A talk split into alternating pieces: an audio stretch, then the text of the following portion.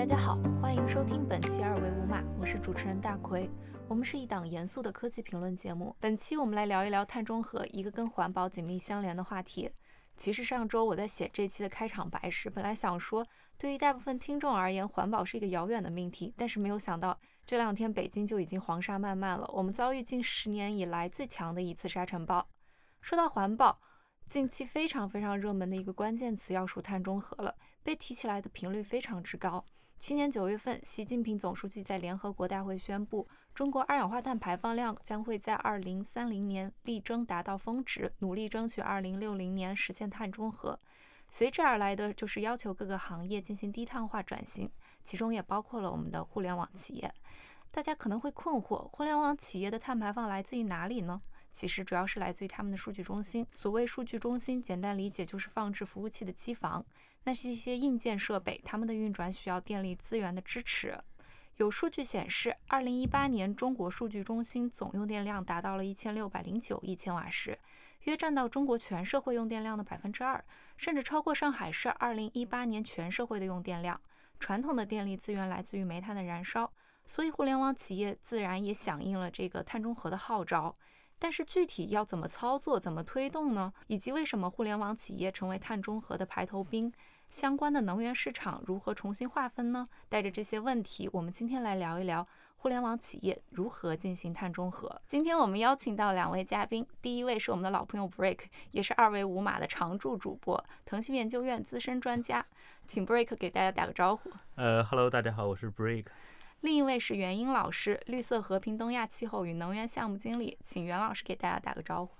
Hello，大家好，非常高兴来到二维五码播客，感谢两位老师的光临。首先，我们来解析一下这个概念问题吧。到底什么是碳中和呢？袁英老师能不能给我们做一下解读？谢谢大奎这个问题。碳中和呢，其实简单来说就是看不同的主体，我们看国家或者是企业或者是一个产品。或者是一场活动，甚至是一个人，他在一定时间之内，他直接或者是间接产生的这个二氧化碳或者是温室气体的这个排放总量，通过使用比如说低碳能源去取代这个化石燃料，通过其他的一些节能减排的形式来抵消自身产生的这个二氧化碳或者是温室气体排放，然后实现这种正负抵消，我们把它叫做碳中和。随之而来会有另外一个问题。为什么大家觉得气候变化是一个大问题？但是在很多当代人的潜意识里，觉得这件事情离我们还很遥远，就像《狼来了》那个传说那样。但是这两年来，其实很多的企业还有大众舆论也开始关注碳中和、气候问题。最近的这股风潮，它是出于什么样的一个原因呢？这其实是两个问题，而且是两个非常关键的问题。那第一个议题就是说，气候变化这个问题为什么呃让我们觉得特别远？而且有点像狼来了的这样的一个感觉，那我觉得这个是我们呃环保组织过去十几年可能一直在挣扎和一直在想要去解决的一个问题。嗯，我想里头有好几个原因吧，不同层次的原因。首先就是气候变化这个问题，我们所说的这个气温上升或者是气候变暖这个问题，它是发生在全球的这个气候。尺度上，它是一个非常大的一个范畴。那么我们个人的这个感知冷暖，其实是非常个人的一个体验，它其实是非常不同的两个维度。比如说，我们经常听到的说，全球升温升高了这个一度。这个不代表说你自己 感受到的这个升温是一度，它可能是体现在海平面上升，体现在大气层的这个环流形式的改变，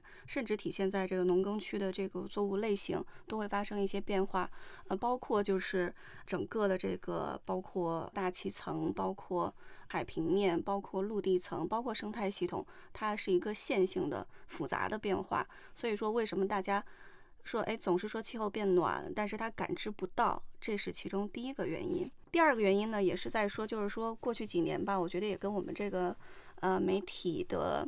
科普的方向也有些关系，或者说大家对于这个问题的这个重视的方向。我们过去几年经常听到说，气候变暖导致了冰川崩塌、高原啊。包括生态系统比较脆弱的一些地方，嗯，发生了很多的变化和影响。那我们生活在城市里头的人，其实会经常看到一个画面，说北极熊趴在一个融化的仅剩一块的这个冰川的表面上，看起来很可怜。那这个这个印象其实给到我们是一个双重的一个作用。那一开始大家会觉得啊，这个受到了气候变暖的影响，你看这个北极熊都无家可归，形象时间长了呢，大家会觉得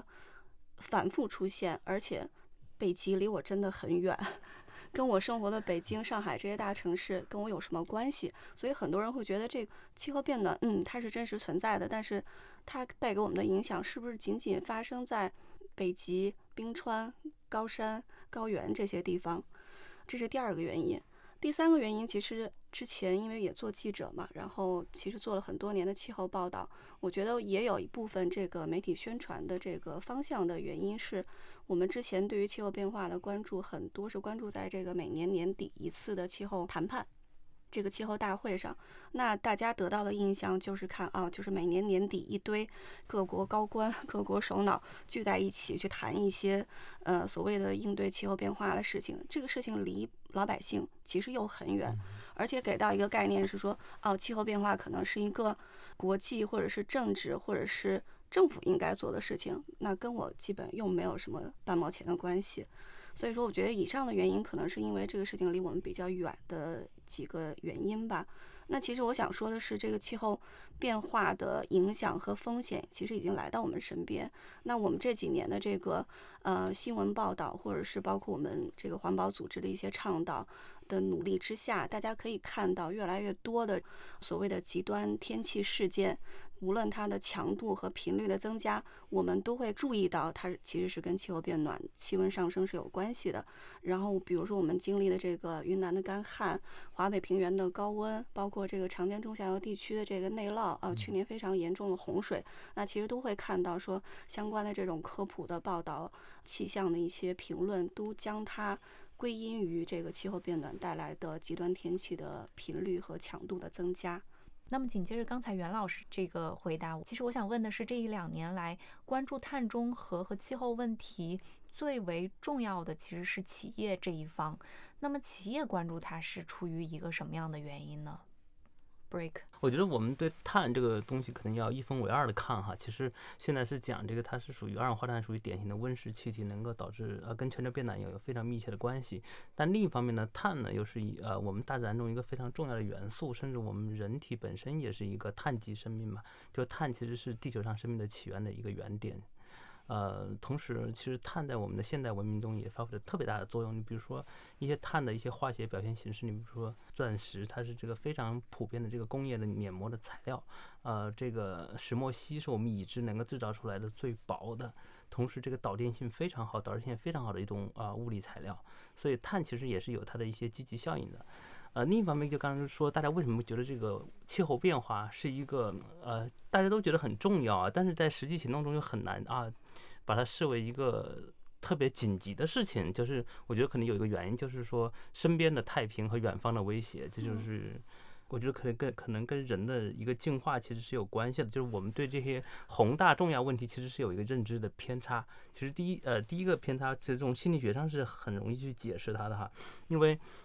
我们之所以有这种认知偏差，是跟人在进化过程中一些心理特点形成是有关系的。比如说我们那个时候生存是第一位的，我们。要想到今天我们吃到什么，然后今天不要被老虎、被野兽吃掉了，所以人的第一，他第一点就是说，他有一个始终会认为现在比将来要重要。那气候变化其实就是典型的这样一个问题。比如说，原来刚才说全球升温一度是吧？大家可能没有感知，就像我们每天看手机上天气预报一样，今天是啊五到十七度，那明天是六到十八度，高了一度，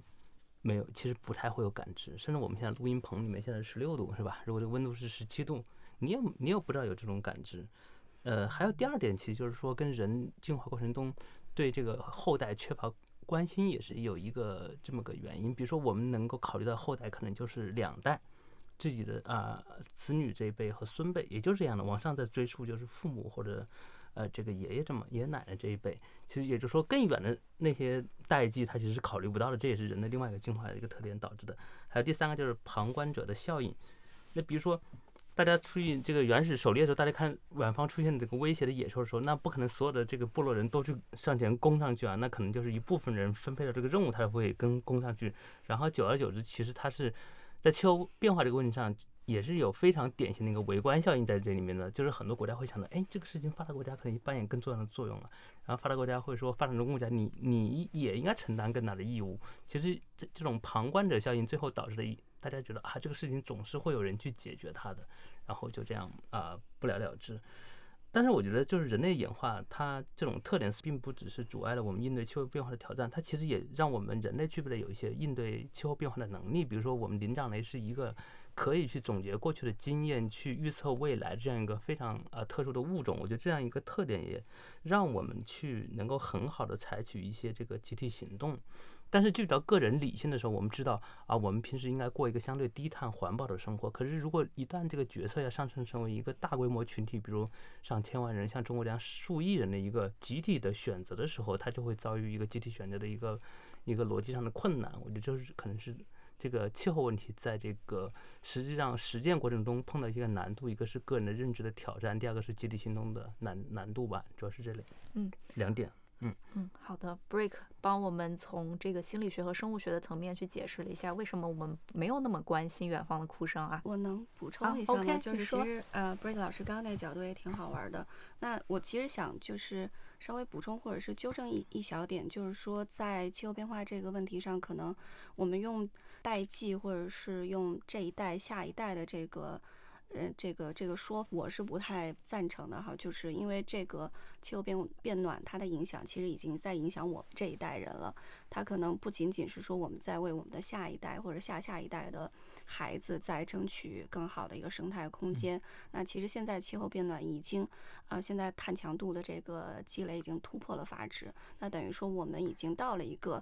其实已经全球已经发出了气候告急这样的一个一个全球的一个一个。倡议吧，所以说基本上它的影响已经威胁到我们这一代人的生活了。嗯，对，就像就像去年的一个这个中国的洪涝灾害，其实因为某种程度上因为疫情的原因，大家这个注意力关注的没没有那么集中。然后华北的这个夏季的酷热，包括今年呃冬天也有一一段时间是非常寒冷的，也是最近十年最寒冷的日子。这种极端的气候变化，其实是事件开始多，开始强度和频率都增加了，增加起来了。但是这个事情又没有对所有的人。造成一个毁灭性的打击，对吧？所以，而且大家公共的认知是把这件事情跟这个气候变暖不一定能够那么直接的相进行一个联系。对对，我觉得可能我们环保组织的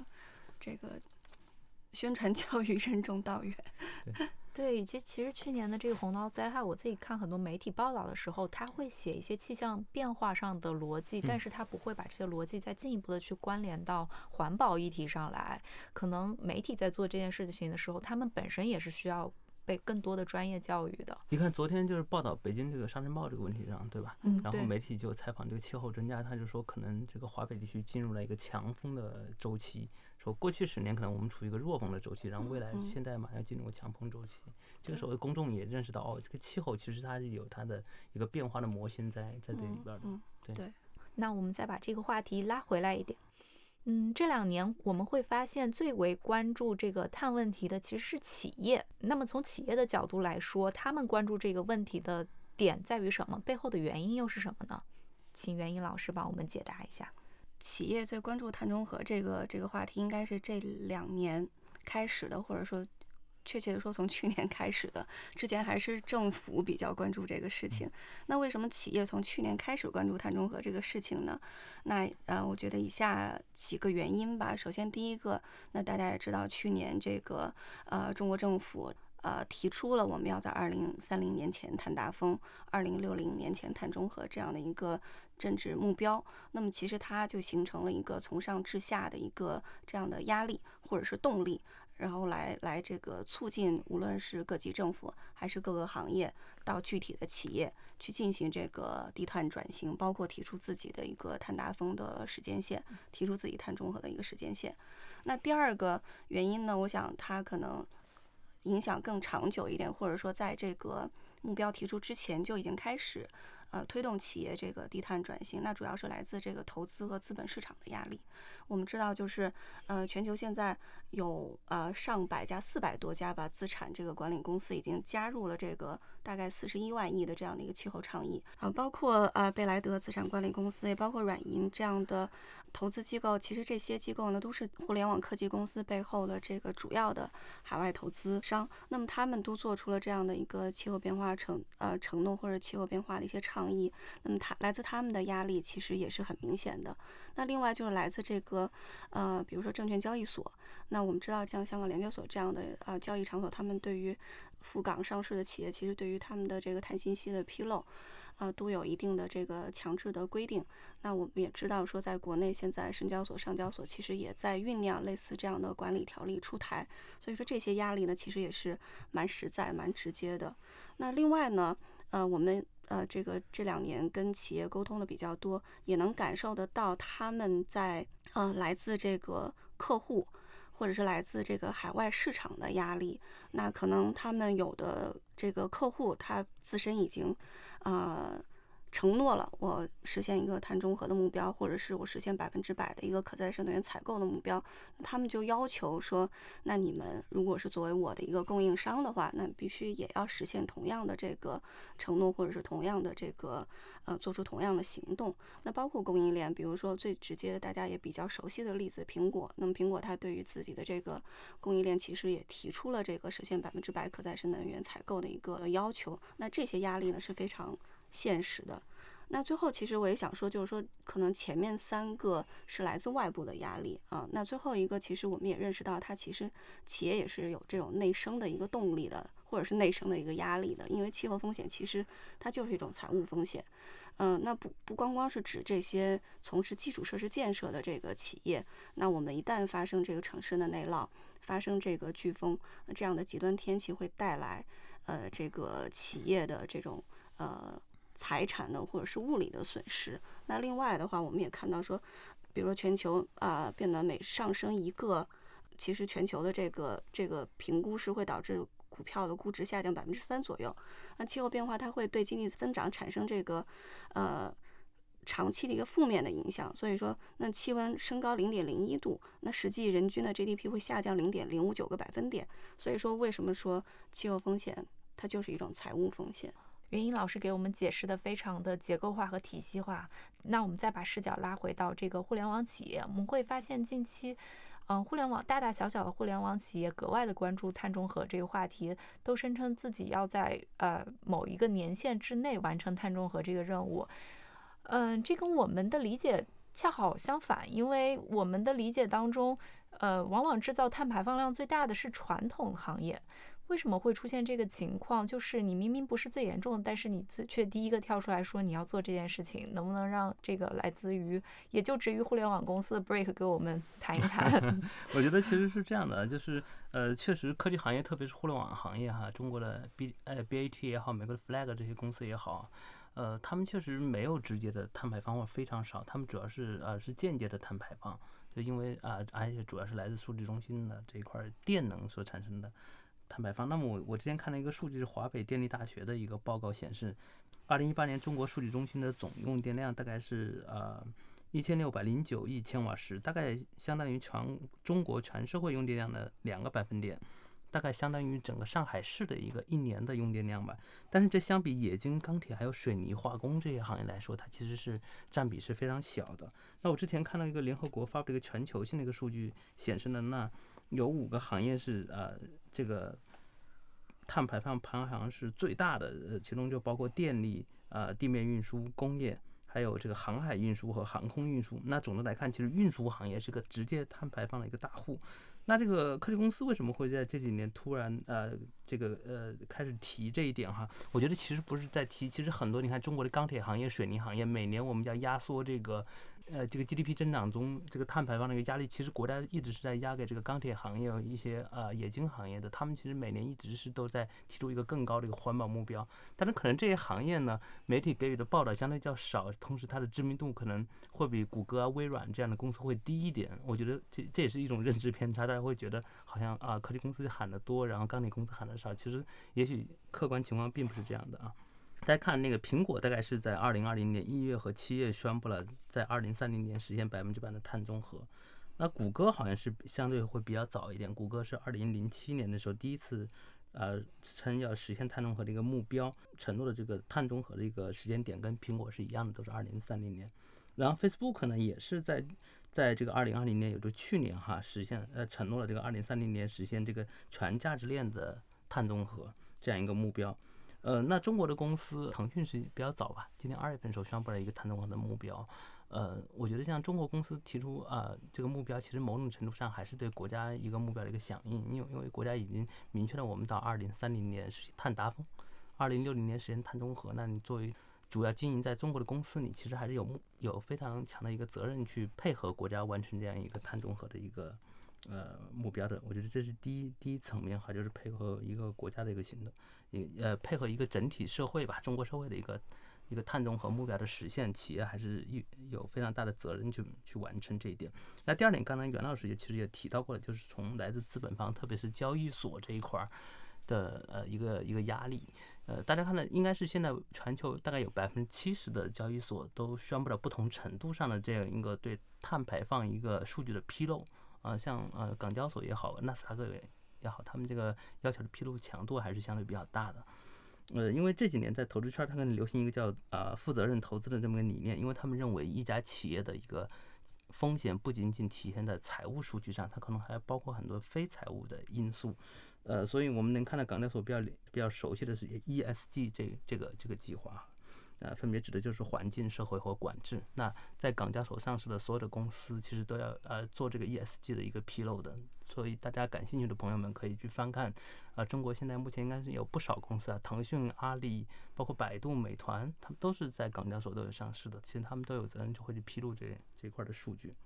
那我觉得这是呃第二点来自这个。呃，交易所的压力。那第三点呢？我觉得就是说，所有的消费者其实他还是非常愿意、非常乐意看到一家公司，它的生产方式是绿色的、可持续的，它是环保的。这样一个品牌形象，其实也有利于呃公司去拓展它的业务。我觉得这是也也是一个特别正面的一个反馈哈。然后第四点，其实就是说减少碳排放，使用绿色能源，其实也符合这个科技公司的长期利益。呃，那我呃上节目之前，我就稍微查了一下数据，我非常吃惊的发现哈，大家以前一直会觉得这个风电跟光伏还不成熟，这个成本价格高，对吧？然后我看了一下这个数据，我觉得很很吃惊的是，现在国内的光伏和这个风电的这个出厂价格和上网价格，其实跟这个火电已经基本上非常接近了，甚至在有一些一类的这个呃风电的地区，它的上网价格比火电还要便宜，可能就呃两毛多钱。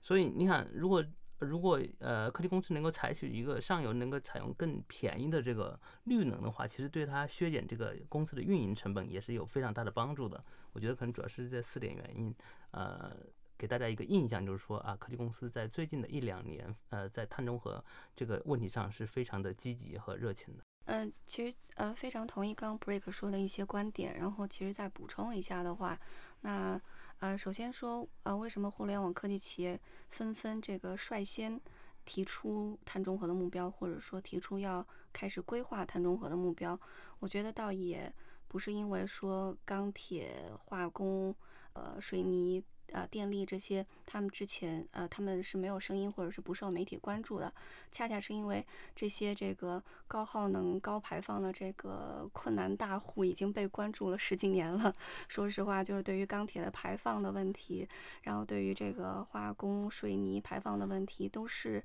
呃，我觉得是重点关注的对象，所以关注到现在，哎，突然有这个像互联网科技企业，然后迅速的做出一些表率，大家就说，哎，哎，好像听起来有一些新的这个加入者，嗯，那其实，呃，说到这个。重点关注的这些对象，或者说他们相对来说是一个差等生，其实他们已经，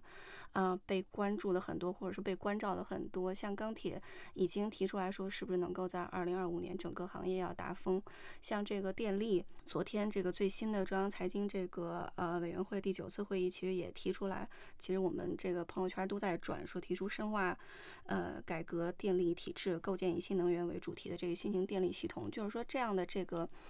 关注电力、钢铁、水泥、化工这样的这个高耗能、高污染的行业，其实是已经很很长时间了。那说到这个互联网科技的这个率先表表态的这样的一个动作，我觉得补充一下刚刚呃 Break 老师说的几点。嗯，首先一个就是说，刚刚是说二零一八年的数据，然后它占到全社会用电量的百分之二点三。其实后面还还要接上一个看长期的一个数据，就是我这边正好有一个说，呃，如果到二零二五年的话，数据中心它占到全球能耗的一个最大份额，呃，高达百分之三十三，就是因为数据中心它的用能的增长。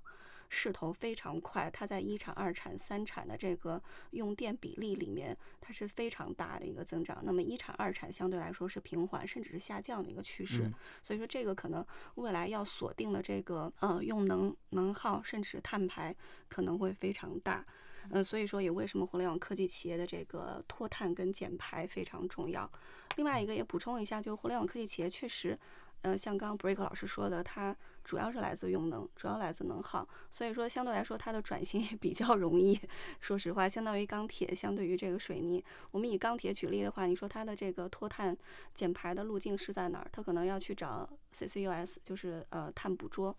呃，或者是碳捕捉利用这样的技术，或者说要用氢能啊，要用啊还原钢或者是冶金这样的技术，像这样的技术其实都不是很成熟，甚至说，呃，还在这个摸索商业化的这个阶段。所以说，对于这些行业来说，它的这个解决方案还是挺难的，而且任重道远的。那相对来说，互联网科技企业，哎，我可能购买绿电，把我的这个用能结构，呃，脱碳，呃，这个清洁化。可能就能够实现，所以说它转型的负担稍微小一点。那另外一个，我也非常想要提出，就是说。呃，碳中和是一个全社会范畴的事情，我们必然是需要有一些先行者，需要有一些 领军者。所以说，互联网科技企业它面临的这个广大的一个用户客户群，包括它对社会的这个影响力非常巨大的，影响到我们的吃穿住行各个平台各个领域。我想，那互联网科技企业率先呃实现碳中和的目标，率先这个脱碳转型，我觉得这是对于我们整个社会。最终走向碳中和是具有非常大的一个社会影响和作用的。嗯，可能大家会觉得这个互联网呃也引领了很多商业模式呃一些呃这样一个创新，所以如果它在碳中和这个问题上能够走得更前的话，对对传统行业也是一个示范作用。那我接一下袁老师刚才说了一个问题啊，就是刚刚刚说的一个钢铁行业跟水泥这高耗能的传统的困难户哈，它这个达峰是相对比较容易预测的。我们的用云量也好，我们数据中心的这块预测可能会相对困难一些，因为大家发现，其实某种程度上，现在每家公司都是互联网公司，呃，特别是这个产业互联网、工业互联网的发展之后，很多传统传统企业它也会把他们的数据上云，就这一块其实测量起来，我觉得还是会有一些难度，特别是怎么测量它达到峰值，可能还真是有一些挑战。对，确实是，就是它的这个未来的这个业务的增长量，啊，导致它这个去看它这个达峰的这个时间，其实是有困难的。那与此同时，我们也在说，其实就是因为它未来这个巨大的一个增长量，所以说为什么这个啊达峰和碳中和这件事情要从现在开始做起，那么就避免了说未来我有一个呃很大的一个碳碳碳排放的一个锁定的效应，以及未来要用更大的成本去脱碳。啊，那袁老师，其实我还有一个担心哈，不知道是不是杞人忧天，就是说现在绿电够不够用？因为我们看到这个中国一九年的数据是这个呃这个清洁能源，这个就水电啊、光伏、这个风电啊加起来，它只占了百分之二十多。如果我们假定哈，真的如果嗯到某一天科技行业甚至我们整个数据的这个耗电量会占到百分之三十之多的话，那我们的绿能绿能能不能供给，能不能跟得上的问题？对，首先，嗯，那个数据刚刚百分之三十多是一个全球能耗的一个数据，所以说，那不知道在二零二五年，比如说在中国的整个用能结构里头占多少？那首先就是这个是不同尺度上的一个一个比较哈。那另外就是说，整个可再生能源的发展，其实现在呃也是在大力促进它的这个从生产侧，那么有更多的供给。那另外一个问题，我们有很多的这个问题是集中在这个并网上网侧，就是大量的这个可再生能源，它可能啊因为种种原因吧，因为电力体制的一些呃历史的呃遗留的问题，那么它其实不能够呃将所有的这个可再生能源并网发电，对，那所以说它其实是有两部分的就是我们这说的一个个问题。气风气光的一个问题。对对对，所以嗯说你看，你这边还说不够用，嗯但是另外我们也看到很多的统计数据显示，其实有很严重的这个气风气光的这个嗯现象。这两年可能好一点了，二零一七年，呃一。一六年的时候，其实气崩是非常严重的，包括我们现在也在担忧，就是有一些这个大的风电集团，呃，大的风电的项目如果上马之后，是不是还是会因为这个并网的问题导致气风气光？所以说，一面是我刚刚听到 Break 老师说不够用，啊、另外一面其实又涉及到这个并网难、消纳难的问题，所以说它还是回到我们可能后面要去讲的，就是整个这个能源体制的电力系嗯统的一个改革的问题，要跟得上这个最新的发展。所以我们看到那个绿能在中国的这个呃这个发电的装机容量里面大概占了百分之三十多一些，但是这个整个社会的用电量它占了百分之二十多，这中间有十个百分点左右的差距。一方面可能是跟绿能的不稳定有关系，另外一方面可能就跟您说的这个体制性的问题，导致一些我们被迫的有些这个绿能的无法上网这些点，是这，个原因吗？，对的对的。那您有没有注意到这个“四十四五”规划中提到的对一些这个风电啊、光伏一些新的布局？啊，我注意到我我好像关注有一条说是要大力发展这个海上风电啊这一块儿。嗯嗯，比较重要的信息，如果从这个中央财经委员会的这个第九次会议上发出来说，我们要呃将整个的电力系统转变成以新能源为驱动的，这其实是呃从上至下一个非常清晰的一个信号。那么。如果以新能源驱动的话，我们刚刚说的那些问题，呃，并网难的问题，这个消纳的问题，那这些应该都是要呃迎刃 去解决那您 从一个这个啊也从事呃很多年的这个环保报道的一个老媒体人，同时也是一个呃环境 NGO 的一个工作者哈，您觉得这个以新能源为为主导的这个，如果我们给它一个量化标准的话，那比如说它占整个社会的这个装机容量的比例和它的用电量的比例到一个什么样的一个数程度，我们可以称之为它是在主导。现在哪些国家就是说它这个占比是最高的？全球上就是绿能占比是德国吗？欧洲一些国家，其实尤其像北欧，嗯呃，比如说荷兰，比如说它水电、风电比较比较发达的地方，也嗯包括它的整个电力市场的系统比较完善跟成熟，它可以进行灵活的调度，呃，然后进进行灵活的这个输配，所以可能呃，我我得查一下具体的这个数字。没关系。对，然后你说到一个例子，我想到就是前一阵应该是去年吧，青海呃应该有，就因为单日实现了这个百分之百的一个可再生能源的发电，那个成的只单日哈还是挺值得纪念的。所以说，我觉得这样的一个高比例的这个可再生能源发电的这样的一个呃情况，肯定呃如果条件允许的话，就是逐渐是在加大这个比例的。对嗯至于这个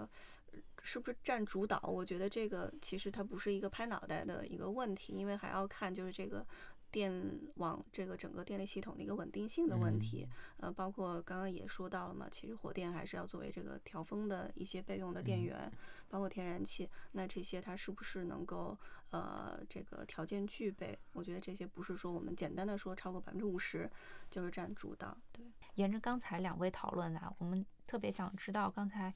袁老师也提到了整个电力体制的结构对现在的能源结构转变其实产生了巨大的影响。其实还有其他的几个层面，还有包括技术呀、管理等层面，能不能详细在这一方面给大家讲一讲？我想，呃，这个整个这个能源转型的这个进程，其实最关键是几个问题吧。第一个就是，呃，煤炭的退出，对，因为呃，煤炭作为我们国家的主主要的这个呃能源资源的来源，其实是已经占据主流地位，已经占据了很多年了。那么以煤炭为主的这个呃电力系统，就围绕煤炭来啊、生产运营和输配的这个电力系统，那也是有很多年了。所以说呢，煤炭的退出，首先这是第一步的。那第二步就是说，我们刚刚说的可再生能源的这个大力的发展，就是我们现在供给侧去解决这个问题，就可再生能源要大力发展，那煤电要不断的去退出历史舞台。那么这个是在供给端上首先实现这样的一个力量的一个转换。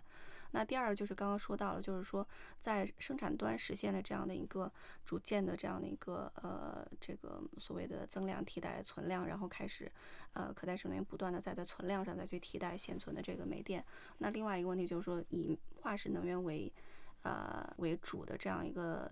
电网、电力系统，它是不是也要去适应这样的一个新的转变，去适应可再生能源？刚刚 Break 老师也讲说，可再生能源是不是它有这个所谓不稳定性？那我们叫它灵活性，对吧？这样的一些间歇性，这样的一些特点，它是跟煤电不一样的。那去围绕这个可再生能源发电的这个特点、自身的特点，去构建一个灵活的、智慧的电网。那么这个可能是第二个关键的地方。那第三个，我觉得是来自就是消费端。我们刚刚讲了生产端来中间的这个呃输配，那还有这个呃生产呃这个消费端。那比如说来自这个互联网科技企业，它更多的想要去采购绿电啊，包括如果到有一天个人我们也可以去选择这个购买更多的绿电的话，来自这个消费端更多的这个诉求，它也能够啊消纳更多的这个绿电，那么也能够反过来通过这个。呃，供给侧的这样的一个需求，呃，压力的传导，那么让这个电网也好，让这个供给端也好，来输送更多的这个绿色的电力。袁老师，我插一句啊，你比如说，我们现在其实对购电是没有选择权的，对吧？是没有的，对对对，这个确实是。那个人我我会建议说，如果有这样的一个想法的话，可以去买一些呃绿色电力证书，对，可以去抵消自己的这个化石能源的使用。刚才我们也说了这个供给端的这个变化，我们再来说一说消费端。其实我们看到啊，就是国外的一些互联网大厂都已经在碳中和上做出了很多努力，包括全球累计的绿电采购量也上升了近近百倍、千倍的这样的一个数值。袁老师自己也参与到很多这样国外互联网企业的绿电采购中。我们想知道，就是这样的公司它是怎么去进行这种呃碳中和的？项目的推动的，以及有什么样的经验值得我们去进一步学习？刚刚其实我听到 Break 老师已经介绍了，就是几家比较著名的互联网科技公司他们的一个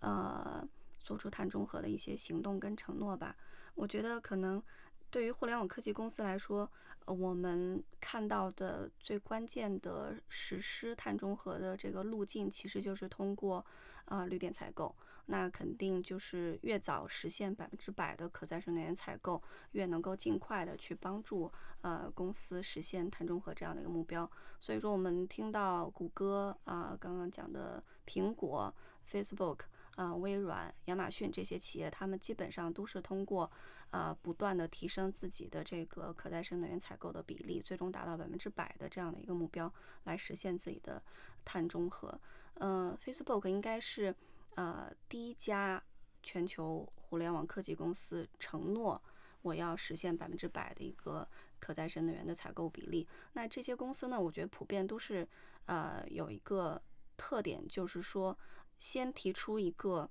啊雄心勃勃的一个目标，我大概要在比如说二零二零年或者是哪一年实现百分之百的可再生能源的目标。那我们看到就是说在他提出到实现这个过程之中，可能有个大概十年的时间，或者是七八年的时间。他根据这个外部的一些条件的变化，比如说这个绿电成本的不断的下降，比如说这个啊美国电力市场上绿电的这个采购的方式越来越多样化，它其实是不断的在提前它实现的时间的。所以说，嗯，我觉得这个也是我们。看到激励到我们，或者说我们也觉得中国的互联网科技公司是能够以及呃有必要，或者是能够迎头赶上这些互联网科技巨头的。所以说，我们从二零一八年开始就开始。关注国内的这个呃互联网科技企业的这个碳减排和绿电采购的这个事情，所以说当时我们还做了一个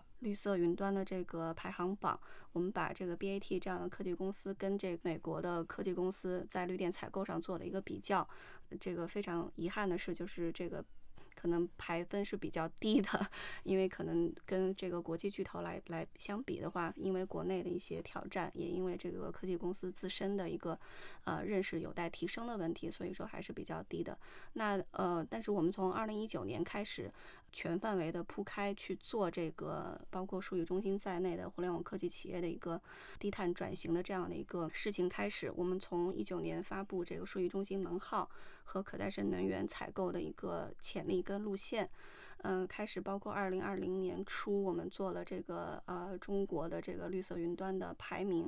然后开始跟这些呃包括数据中心在内的，包括平台互联网科技企业在内的这个互联网。巨头们开始做一轮一轮的沟通，我们发现从去年到今年吧，沟通到现在，那呃，我们刚刚也提到了说，腾讯已经开始启动碳中和的规划。我们在沟通中的这个呃，其他几家大的这个呃数一数二的数据中心，呃，包括这个互联网科技企业，都在非常积极的在在探索碳中和的一个路径，然后呃。很大的一个一个关键的路径就是通过购买可再生能源，以及提出百分之百的一个可再生能源的目标。嗯，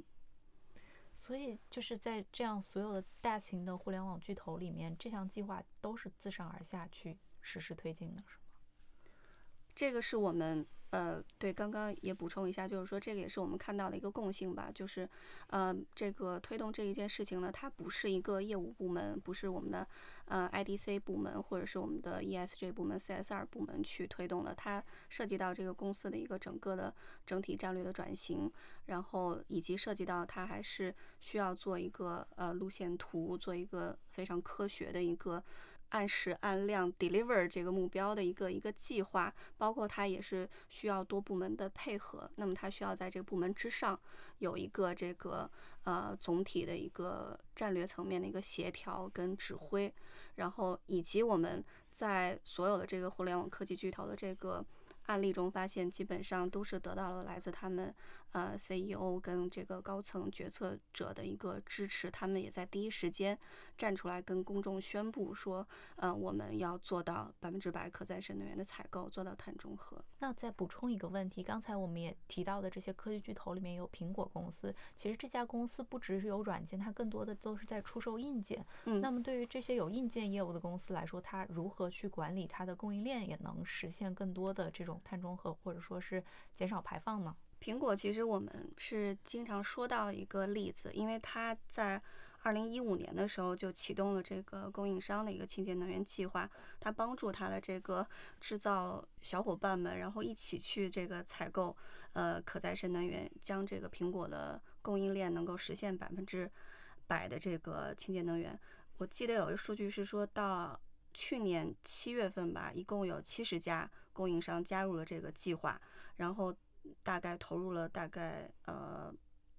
八个 G 瓦的一个清洁能源的一个实现，它是非常大的一个比例的。然后包括我知道苹果它自己也在设立这个清洁能源的基金啊，然后它其实是帮助这个供应链在这个可再生能源使用上呃给到一些支持，无论是技术上的可能还是财政上的，所以这是苹果我觉得值得去借鉴的一些做法吧。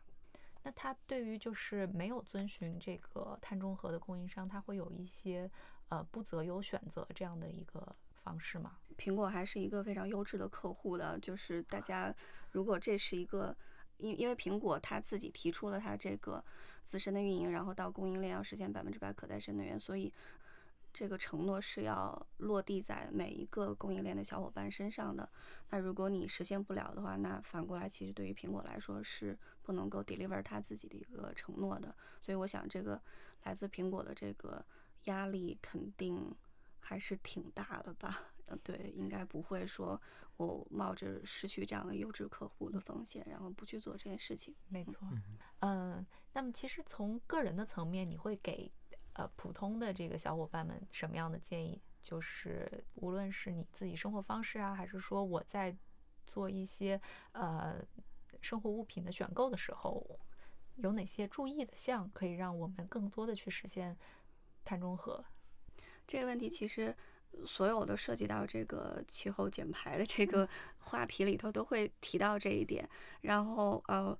我们会经常说到的一些，我觉得大家听的耳朵都。起茧子的一些点，可能就是低碳出行，然后少开这个私家车，呃，多乘公共交通，然后包括比如说呃节能，呃，包括节能用节节节节约用电，节约用水。包括这个食物浪费，其实食物浪费也是一个很大的一个一个碳排的一个来源。那也包括就是可持续的消费，因为呃，尤其现在这个电子商务平台，然后呃，无论是包装问题，还是这个电商的运输问题，然后还是这个我们比如说无限制的这种购买的这个行为，那么它的这个碳排其实也非常大的。那么大家如果可以做可持续的这个，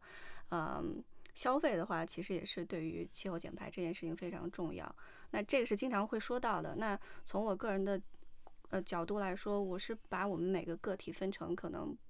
三三个不一样的角色吧。我们提一点新 稍微新颖一点的。首先，这个我们个人他其实是一个呃消费者。呃，他他是有自己的一个消费选择的，所以说，如果我们真的是很 care 这件事情的话，那你应该是去发挥自己消费者的这样的一个影响力和这样的一个呃决策权。我在购买同样的一个产品的时候，我可能会去看这个产品背后的这个品牌是不是做出了一些碳中和、碳减排的承诺和行动。我觉得这个是我们在